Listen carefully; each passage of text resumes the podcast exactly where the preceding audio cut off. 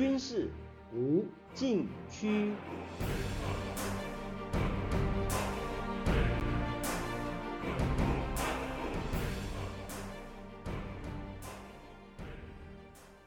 听众朋友们，大家好！您现在收听的是自由亚洲电台的军事无禁区栏目，我是栏目的主持人齐乐意。今天来谈中俄关系。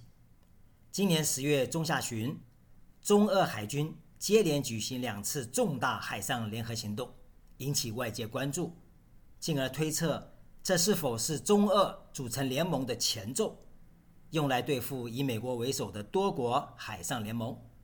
首先是海上联合二零二一演练，从十月十四日至十七日，中俄海军共出动十艘舰船，以维护海上战略通道安全为课题，在海参崴、彼得大帝湾附近海空域实施跨昼夜反潜、编队防空等十一个科目演练。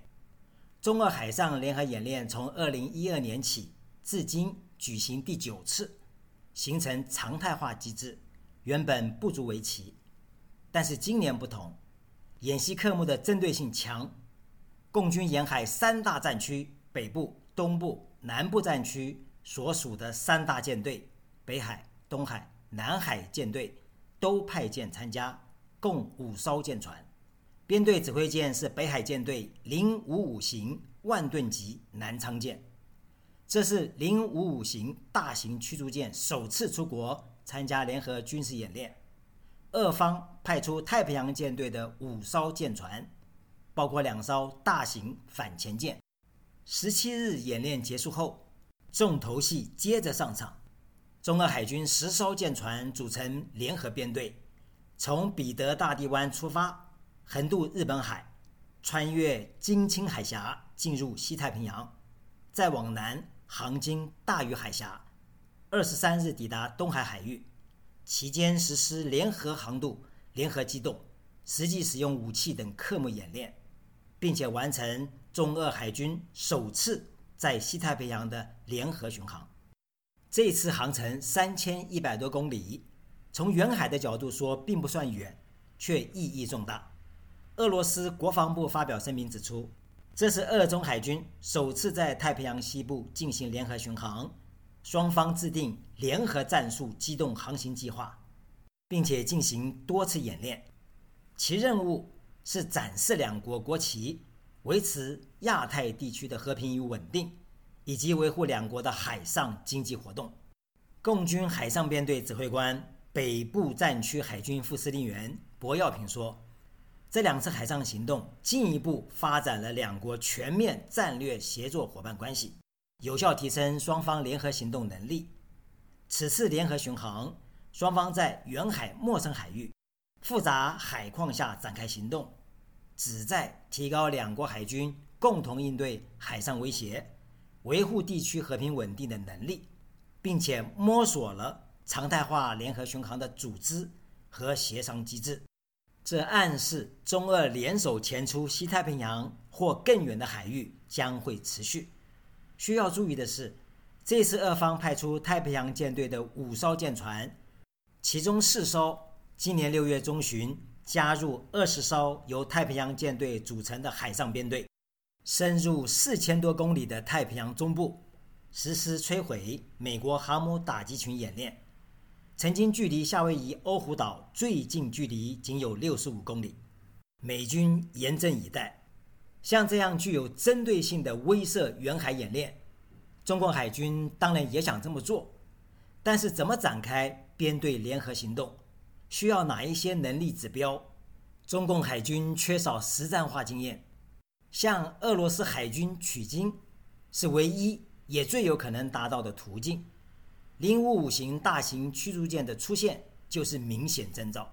可以说，中俄海军首次在西太平洋进行联合巡航，为今后中共海军前出岛链并深入太平洋海域实施威慑性的远海演练预作伏笔。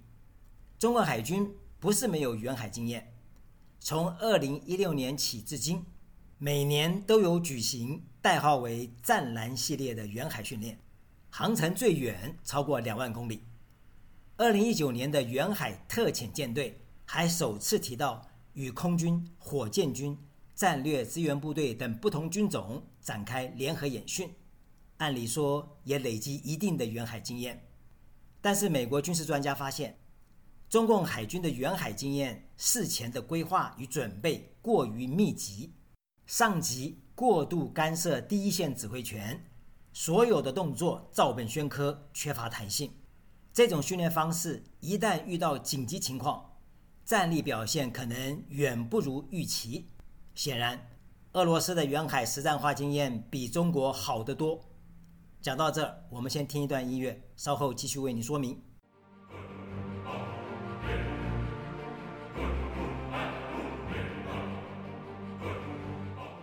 军事无禁区。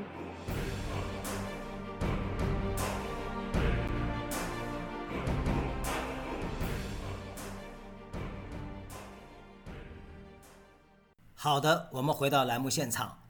对于这一次中俄联合巡航，日本防卫省的感受最深，因为这是中俄舰队首次同时穿越金青海峡及大隅海峡。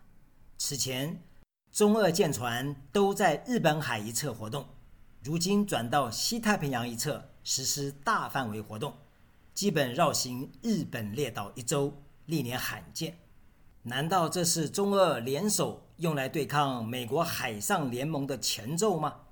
九月十五日，美国、英国和澳大利亚宣布组成新的联盟 ——AUKUS，美英两国协助澳大利亚发展核攻击潜艇。这一次，中俄举行海上联合演练，突出反潜作战，更容易让外界联想之间的联动关系。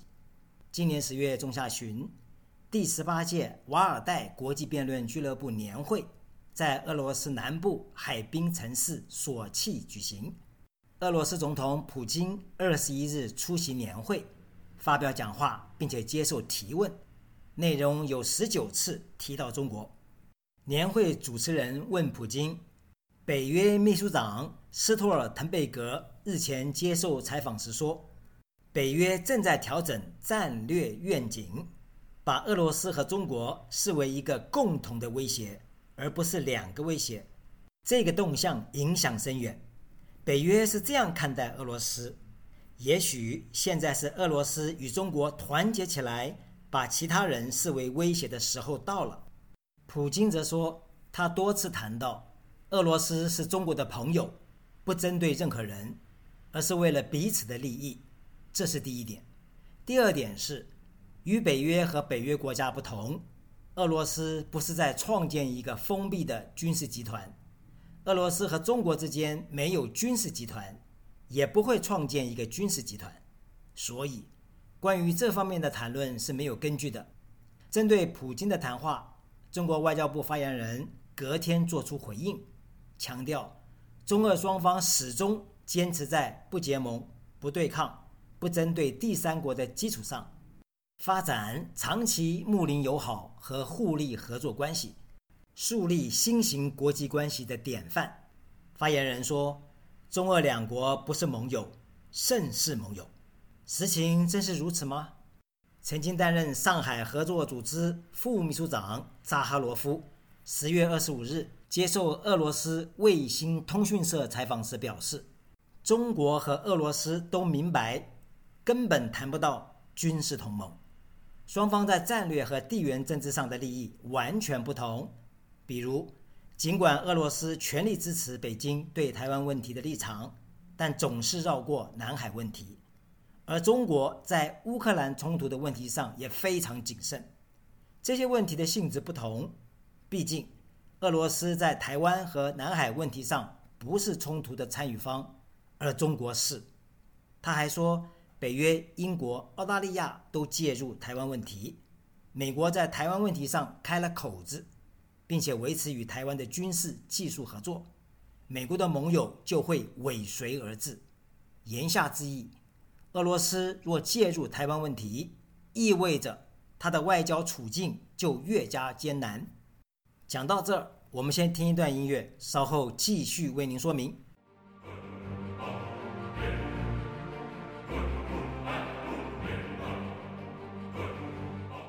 军事无禁区。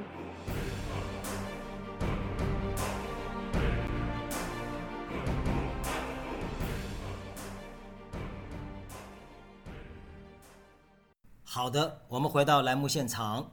因为工作关系，扎哈罗夫在北京住了很长时间。四年前，他接受俄罗斯网络媒体访谈时说：“中俄两国彼此了解很少，即使像他这样的中国通，很多时候是通过西方媒体才知道中国一些新的事物，有时还会碰到媒体的错误解读。